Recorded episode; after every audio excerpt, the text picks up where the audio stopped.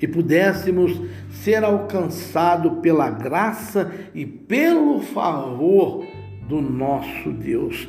Quando Jesus se encontrava ali, naquele quadro, naquela situação, os guardas zombando dele, criticando ele, eles faziam para a tristeza deles próprios, para a destruição deles próprios, porque não tinha um coração, não tinha um sentimento, não tinha um desejo, não tinha uma vontade de ouvir a voz de Deus através do seu Filho Jesus, através das verdades que ele trouxe para salvar, curar e libertar. Deus abençoe minutos preciosos com Deus, minutos esses que te trará paz, alegria, alento ao seu coração, aonde a paz possa reinar e Deus falar em profundidade ao teu espírito.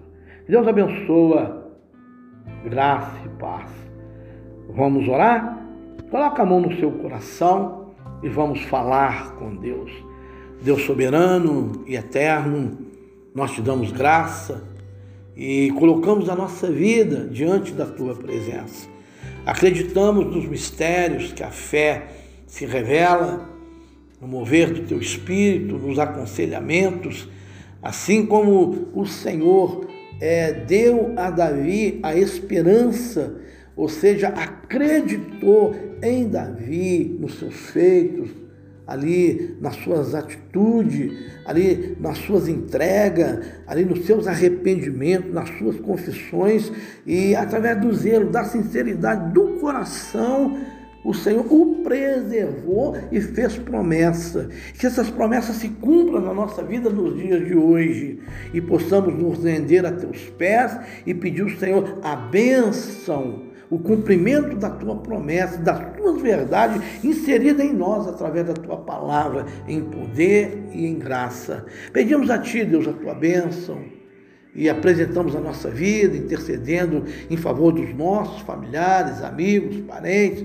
vizinhos, todos que necessitam de uma verdade de uma palavra, de uma revelação. Todos que precisam ouvir conselhos, aconselhamento, possam entender, praticar, submeter e viver, para que o teu poder invada a mente os corações de todos e possam receber a dádiva do teu céu. É o que eu peço a ti, em o nome do Senhor Jesus Cristo. Meu querido Salomão prosperou. Salomão adquiriu conhecimento e sabedoria em Deus.